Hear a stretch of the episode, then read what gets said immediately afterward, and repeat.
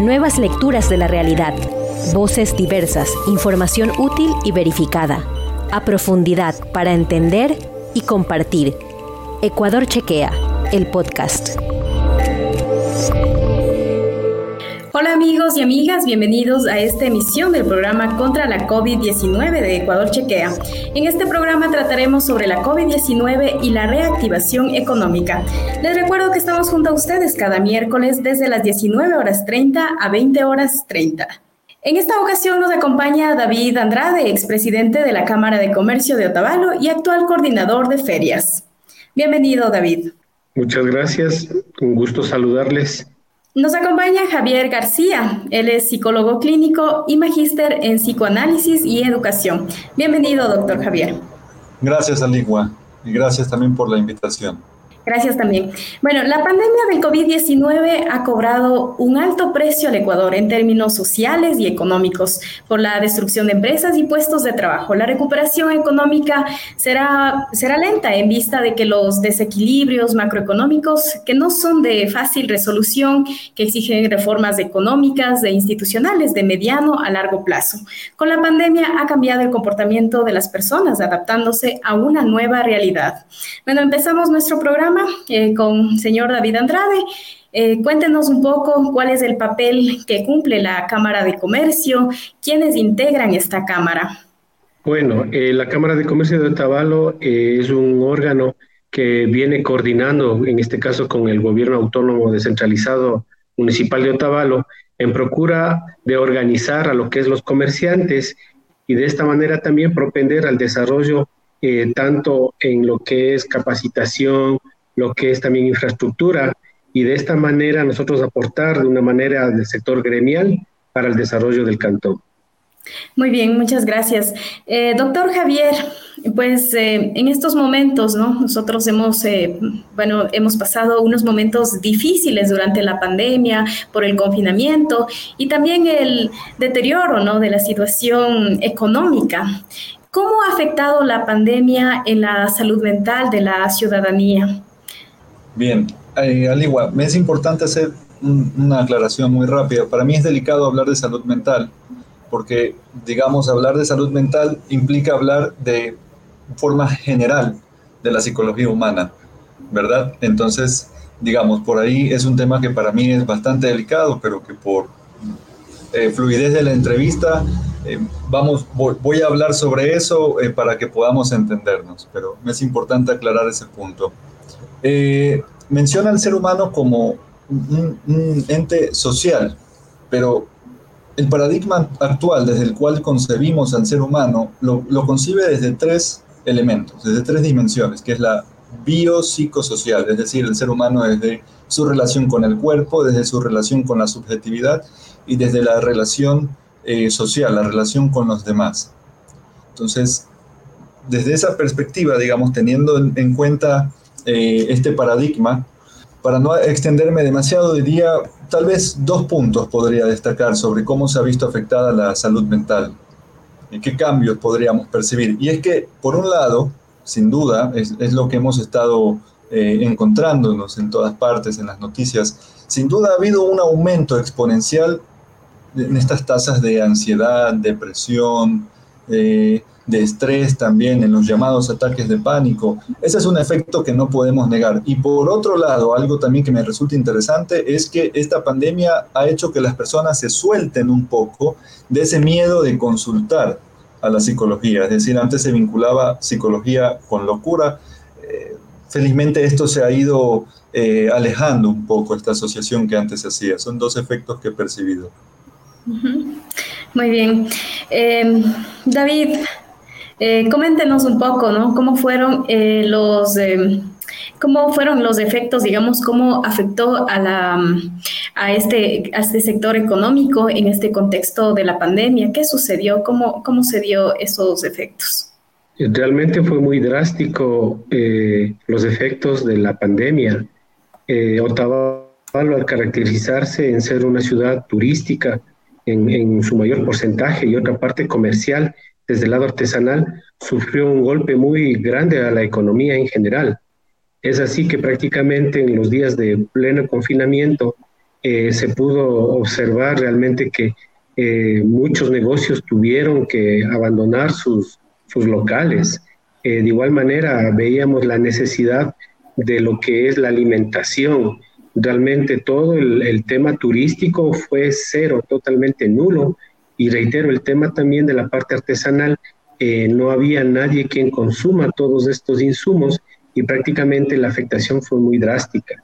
En un balance que se había hecho prácticamente en Otavalo, eh, lo que ayudó a sostener el tema alimentario fue la parte de las huertas domiciliarias o los huertos que hay en los sectores rurales, pero en sí la parte económica, el motor económico, la parte del dinero, eh, fue una reducción muy drástica en esta época de la pandemia. No, gracias. Em, doctor Javier, bueno, anteriormente mencionaba ¿no? que hay algunos, eh, algunos síntomas como la depresión, ansiedad que se ha podido dar en este contexto de la pandemia. Y pues hay un estudio eh, incluso que ha realizado en Brasil y dice que el 60% de la población eh, ha tenido algunos síntomas como la depresión y la ansiedad. En nuestro país tenemos de pronto algún dato en relación a esto. Ecuador ha dado la importancia que corresponde en este aspecto, eh, digamos, eh, porque muchas de las veces el tema de la, bueno, nuevamente de la salud eh, mental o el, ámbito de la psicología como que se lo ha dejado de lado, ¿no? Entonces, coméntenos un poco sobre esto. Bien, diría que es muy poco lo que se ha hecho en cuanto a investigación sobre efectos subjetivos provocados por la pandemia. Es decir, en nuestro país, claro que sí, pero diría a nivel mundial también, porque la mayoría de los estudios que podemos encontrar, como, como el que menciona ahora, son principalmente estadísticos. Entonces, que sí, cumplen una función, tienen cierta relevancia para un aspecto socioeconómico también, para un aspecto tal vez desde la dimensión eh, médico-social. Pero, digamos, e, es de esperarse que esta situación dispare la depresión, dispare el estrés, dispare la ansiedad. Lo raro sería que, no estemos, digamos, presentando estos síntomas con esta situación. Entonces, diría, hay estudios que sí se han hecho aquí. Me parece que el principal esfuerzo lo han realizado algunas universidades, pero lastimosamente estos estudios pues siguen una línea estadística que desde la vertiente psicológica terapéutica no dice mucho sobre lo que realmente eh, está, están presentando las personas actualmente por la pandemia por COVID-19. Ya. Eh, David, em, bueno, anteriormente nos mencionaba de, que fue tan complicado, digamos, manejarnos en este sector económico, sobre todo en, en esta crisis ¿no? que se ha dado. Eh, ¿Podría comentarnos eh, cómo, eh, bueno, porque me imagino que hubo empresas que de pronto dejaron de existir o algunas que eh, lograron mantenerse en este contexto de la pandemia? ¿Podría explicarnos cómo, cómo se pudieron sostener o qué es lo que pasó cuando algunas empresas dejaron de, de funcionar? Bueno, siempre reiterando nuestro campo de acción acá en el Cantón Otavalo, con esta particularidad que tenemos de ser un cantón turístico en su mayor eh, proporción. Eh, sin embargo, eh, hemos visto justamente la característica del habitante otavaleño, sea mestizo o quichua, de que se ha reformulado en todo su tema económico productivo. Es así el caso que hemos visto que justamente los locales que expendían artesanías se transformaron en las tiendas del barrio, se transformaron en los proveedores de hortalizas, de verduras, que generalmente venían justamente también de los sectores aledaños a la ciudad. De igual manera, eh, de pronto empresas grandes que estaban dedicadas a la producción netamente de eh, artesanías transformaron eh, sus talleres para la elaboración de trajes de bioseguridad, de elementos también como las mascarillas, y se fueron adaptando a esta nueva realidad. ventajosamente reiteramos de que el consumo interno permitió de que estas empresas realmente no lleguen a cerrar totalmente. Sin embargo, eh, reitero la característica de que Otavalo, al ser un sector eh, de emprendimientos, una inversión siempre familiar respecto a sus negocios, tuvo la posibilidad de adaptarse versus lo que ya estaba pasando en el resto de ciudades del país.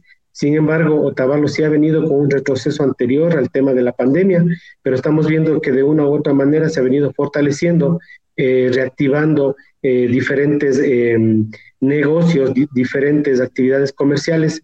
reitero, ante la falta de la presencia del turismo extranjero, que es muy grande acá en Otavalo, pero ya el consumo local ha permitido también que se cambie la dinámica de la producción local. Claro, ha habido algunos cambios, ¿no? Incluso cambiarse, renovar el negocio también, ¿no? Incluso eh, en estos momentos eh, también eh, ha, llegado la tecnología, ¿no? Sí, de manera drástica, diríamos, y en la que han tenido que adaptarse. En ese sentido, desde la Cámara de Comercio, ¿qué acciones han tomado? Porque me imagino que hay algunos que ya no podían salir a sus puestos de, de trabajo, pero sin embargo, eh, retomaron eh, de manera, digamos, a domicilio los servicios, ¿no? Y no sé cómo trabajaron ahí en la, Cámara de, de Comercio, qué es lo que hicieron en ese aspecto. Bueno, a nivel general creo que a todos nos cogió esto, como se dice, desarmados. Y realmente lo que ha hecho la institución es coordinar, en este caso, con la municipalidad. Recordemos que el Estado trasladó todas las responsabilidades a los gobiernos eh, municipales y lo que se ha hecho es poder coordinar con los municipios para ver cómo se puede hacer un apoyo. En este caso se habían creado plataformas de justamente de entregas eh, o de oferta de servicios a nivel eh, cantonal. Y eso sí funcionó porque en realidad el uso de la tecnología hasta el momento antes de la pandemia no era muy difundido en nuestro sector, las compras se las seguía haciendo de manera personal a raíz de la pandemia vemos eh, que realmente estas plataformas tecnológicas fueron muy útiles y donde que eh, muchos emprendedores también aprovecharon para cambiar la dinámica comercial en estos sectores.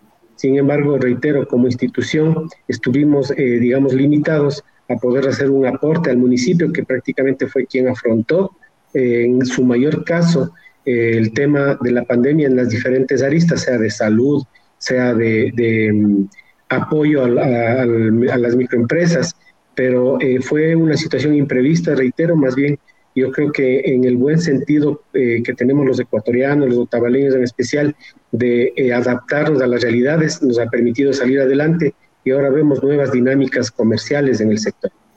Muy bien. Javier, bueno, en este contexto de la pandemia, como que el hogar se ha convertido en un espacio de trabajo, un espacio de, estudio también, ¿no? Em, ha cambiado la forma eh, de trabajar también. Entonces, estos aspectos, digamos, en, el, cambiarse o el mezclarse todos estos espacios en el hogar, eh, no sé si hay algunas consecuencias, algunos, eh, no sé qué podría, qué sucede, ¿no? En este caso, porque nuestro hogar anteriormente era como un espacio, digamos, de, eh, de la familia, ¿no? Para compartir en familia, pero ahora con la pandemia eh, se ha convertido en un espacio, digamos, una mezcla de, espacios y tiempos, ¿no? Bien, sí, fue, fue lo que vivimos eh, caóticamente durante la cuarentena donde la casa ya no solamente era la casa, sino que para algunos se volvió una prisión, también para otros se volvió el, el cuadrilátero, el lugar de combate con, con, quienes hasta hace poco eran los seres más queridos, digamos. ¿Qué, ha venido pasando? Digamos, las personas han tratado de retornar a sus rutinas anteriores. Es decir, al comienzo, cuando salimos de la cuarentena, todos estábamos virtuales, todos estábamos en el llamado teletrabajo o, trabajo telemático, pero poco a poco, eh, principalmente los padres o los adultos, se han intentado reincorporar a sus vidas presenciales, al, trabajo también presencial.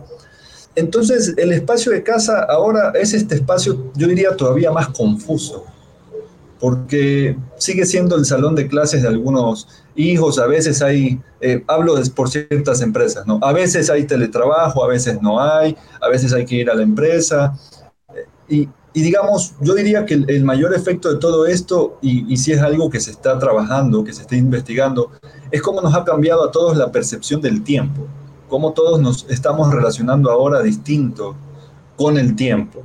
Ya, digamos, los tiempos ya no están tan establecidos como antes. Y ahora el trabajo, eh, uno trabaja hasta horas exageradas y, y, digamos, la empresa también cree que tiene la potestad de comandar el tiempo fuera de la jornada laboral. Es decir, eso sí es algo que, que ha venido afectando a raíz de la pandemia y, el trabajo a, distancia, el teletrabajo.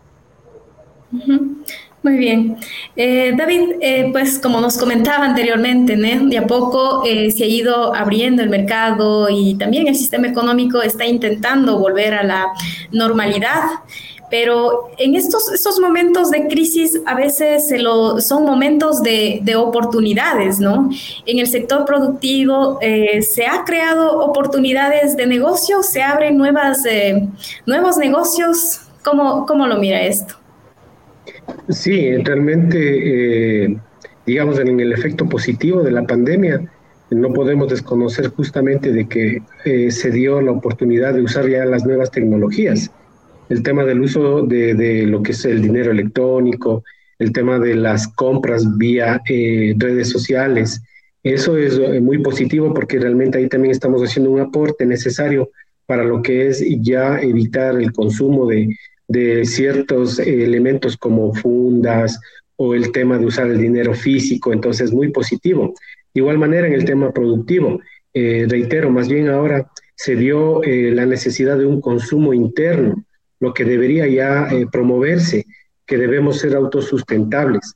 Ventajosamente todavía acá en nuestro sector podemos encontrar lo que son cultivos en las zonas periféricas, en las zonas rurales, y eso genera también para un beneficio de lo que es el sector comunitario, que puedan ser los proveedores de, nuestros sectores urbanos. En este sentido también vemos cómo los talleres artesanales, al no tener la demanda de las habituales souvenirs que, se vendían, han adaptado sus talleres, reitero, para la producción de elementos de bioseguridad. Y eh, con esto también se ha dado una diversificación a la producción textil. Ahora vemos en Otavalo que se está trabajando ya en lo que son productos de vestimenta, vestimenta diaria, cuando antes veíamos que prevalecía el tema netamente, eh, digamos, artesanal folclórico.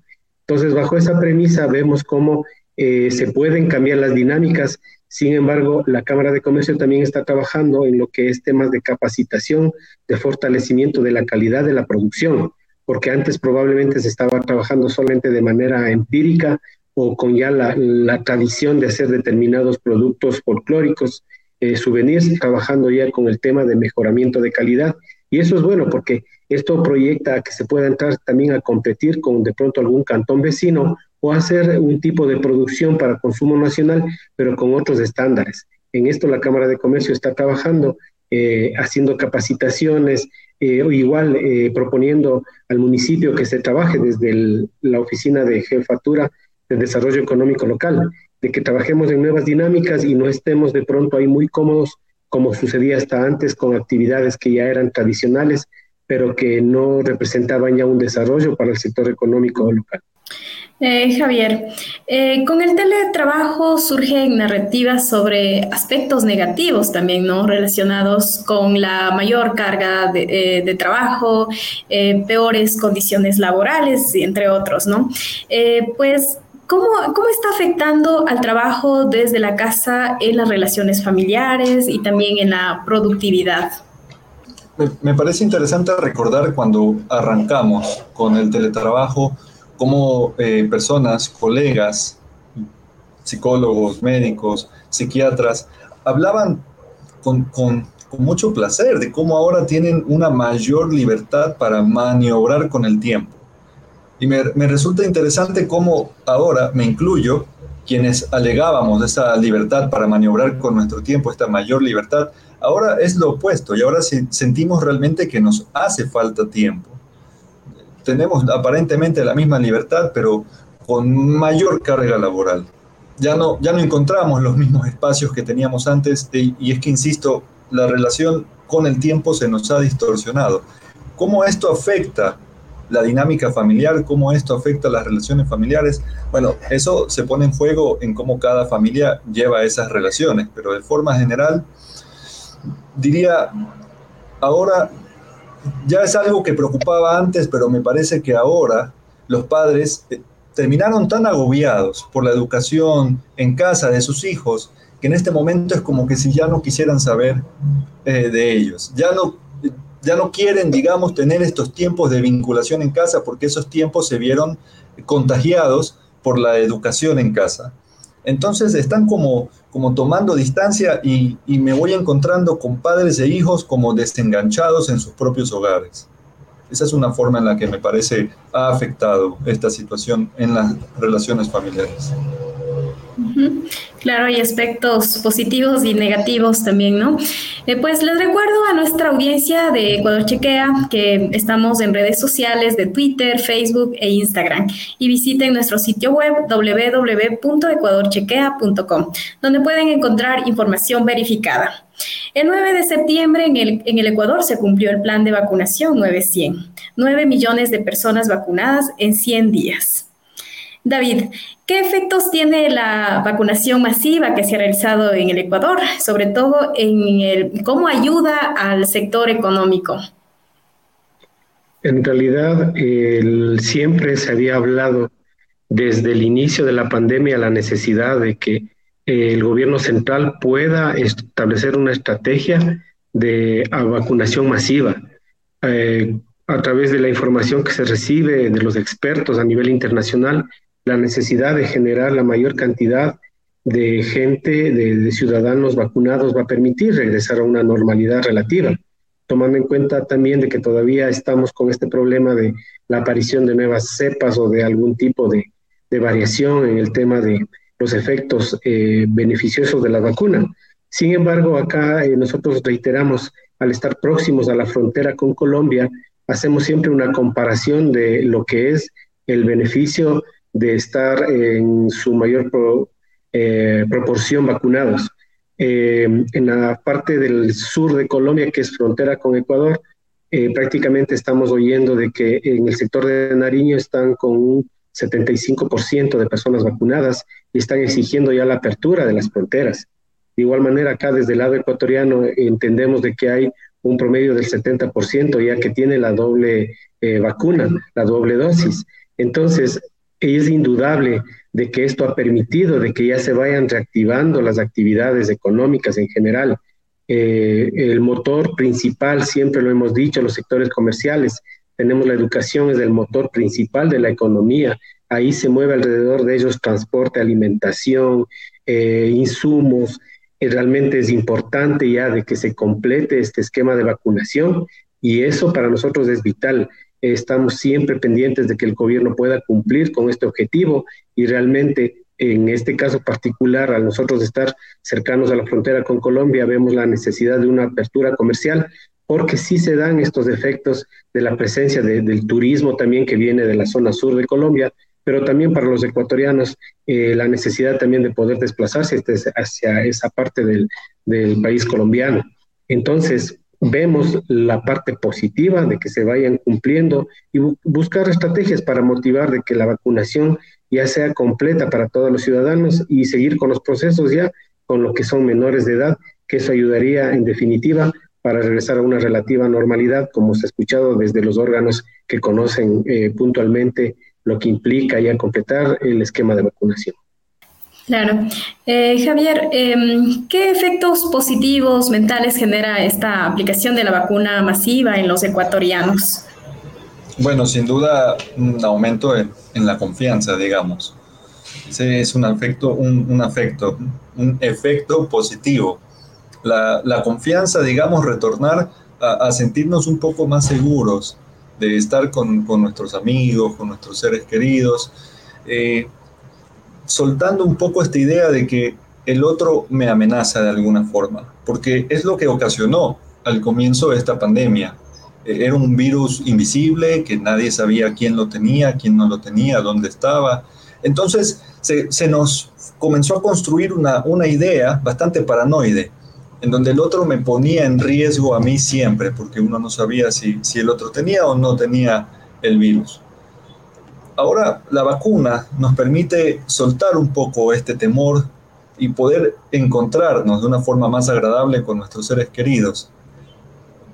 Sin embargo, me, preocupa que tal vez la gente pase a confiarse demasiado y voy escuchando nuevamente de, organizaciones con, grandes fiestas, eh, encuentros eh, con, con números muy enormes, muy grandes de personas entonces sí me preocupa, qué gusto, sí, que el efecto sea este retorno de confiar en el encuentro con el otro, pero insistiría en que no hay que olvidar que todavía hay que cuidarnos.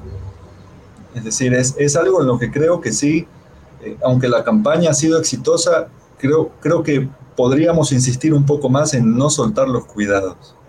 Claro, esto, este programa de vacunación ha ayudado mucho, ¿no? Para que muchas personas puedan eh, retomar sus actividades que estaban limitadas por tanto tiempo, ¿no? Eh, bueno, eh, David, me parece que en Otavalo se realizó la primera feria, ¿no? Desde después de todo ese tiempo de confinamiento, ¿no? Por la pandemia. en, ese, en esa feria, por ejemplo, podemos evaluar un poco qué resultados económicos tuvieron, cuál fue la reacción de la ciudadanía al retomar ese tipo de, actividades? Sí, eh, tuvimos la oportunidad en el pasado mes de septiembre de desarrollar una feria justamente que estaba también dentro del marco de las fiestas del Yamor.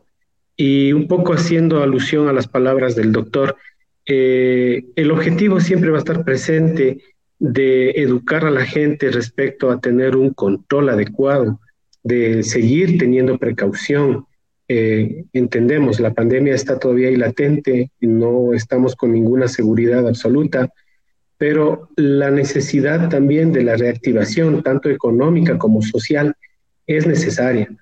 Esta experiencia que tuvimos con la feria prácticamente no solamente se trabajó desde el lado eh, económico, comercial, también se trabajó desde el lado cultural, desde el lado social, en el sentido de poder establecer expresiones complementarias de lo que es la actividad económica.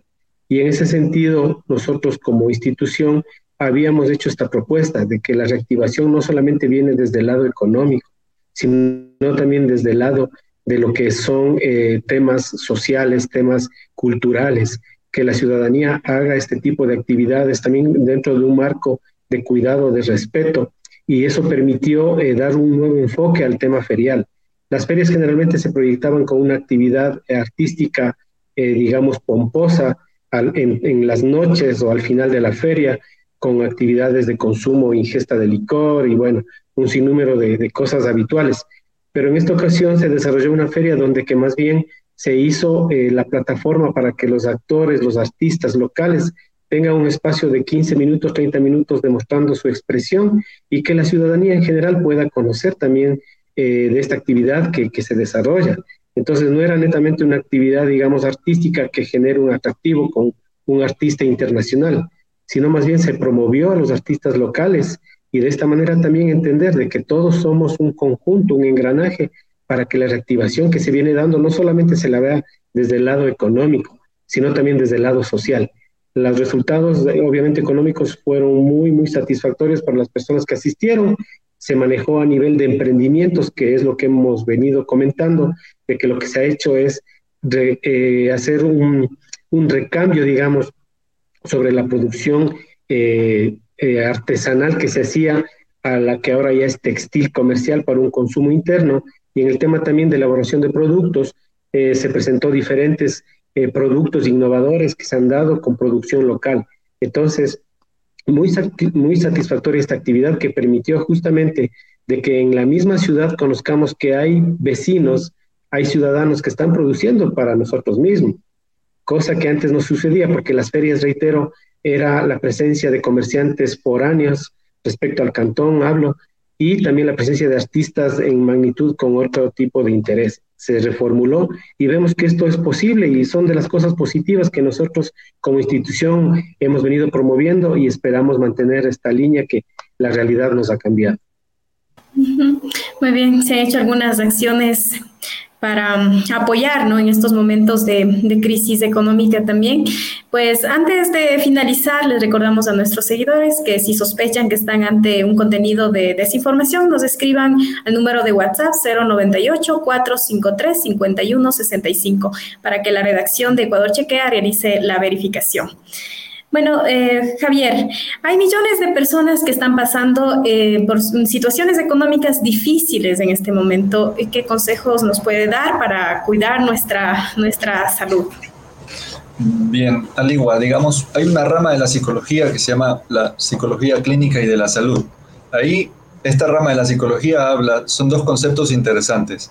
de los patógenos conductuales y los inmunógenos conductuales, que son los comportamientos que nos ayudan a promover un estilo de vida más saludable y los que nos predisponen o nos exponen a enfermedades y, a, digamos, una salud mental desfavorable. Y las recomendaciones, aunque suenen bastante específicas, bastante, perdón, generales, eh, son de mucha importancia. ¿Cuáles son estas recomendaciones? Eh, pues tener cuidados con la alimentación, un apropiado descanso, tener también un, un ritmo de vida medianamente estructurado, lo que llamaríamos hábitos, eh, una rutina también, no enfrascarnos en la rutina, pero sí tener una rutina que nos permita reestructurar o reorganizar nuestro ritmo de vida, eh, el, enganche también, la conexión con la actividad física, con el ejercicio eh, y el encuentro también con las actividades propias de la espiritualidad humana y de la autorreflexión como la escritura, la poesía, la lectura, el encuentro con nosotros, la reflexión. Esas son algunas actividades que se recomiendan, digamos, de forma general y, diría, eh, no, felizmente no requieren de mucha inversión económica para poder realizarlas. Es lo que podría decir ahora, Aligua. Muchas gracias, Javier. Eh, David, bueno, para finalizar, eh, nos gustaría eh, algunas recomendaciones, ¿no? Pues en estos momentos de crisis también pueden, podemos verlos como momentos de oportunidades y retos, ¿no? ¿Qué, ¿Qué, podríamos recomendar a los nuevos emprendedores? ¿Qué podríamos decirles? Sí, prácticamente nosotros venimos insistiendo sobre la necesidad de la organización eh, realmente eh, en estos momentos de pandemia vemos que si no estábamos unidos, solidarios, realmente no hubiéramos podido salir. En este momento la institución como Cámara de Comercio seguimos promoviendo el tema de la organización para justamente aprovechar. El Estado tiene muchos programas de desarrollo económico, de promoción, de capacitación, de igual manera los gobiernos locales. Sin embargo, si no estamos organizados, vamos a seguir en estos temas de que hay solamente ciertos grupos de poder o sectores que se benefician de lo que hay eh, elementos eh, de apoyo para las empresas, pero si estamos organizados, estamos agremiados, va a haber la posibilidad también de nosotros plantear nuestras inquietudes. Y ahí viene esta recomendación que nosotros vamos a seguir insistiendo, la necesidad de organizarnos, de capacitarnos, de estar unidos. Si no hacemos eso, prácticamente van a venir eh, empresas más grandes, lo que se está oyendo, la posibilidad de, firmar TLCs con otros países y no vamos a estar preparados para eso si no estamos organizados. Reiteramos este compromiso de las instituciones que estamos trabajando con la comunidad de que nos organicemos y exijamos también nuestros derechos, así como cumplimos nuestras obligaciones. Muchas gracias. Bueno, les agradecemos la participación en este programa. Nos acompañaron David Andrade, expresidente de la Cámara de Comercio de Otavalo y actual coordinador de ferias, y Javier García, psicólogo clínico. Les invito a seguir nuestro programa contra la COVID-19 todos los miércoles a las 19 horas 30. Si te quedaste con ganas de más, visita www.ecuadorchequea.com y no comas cuento.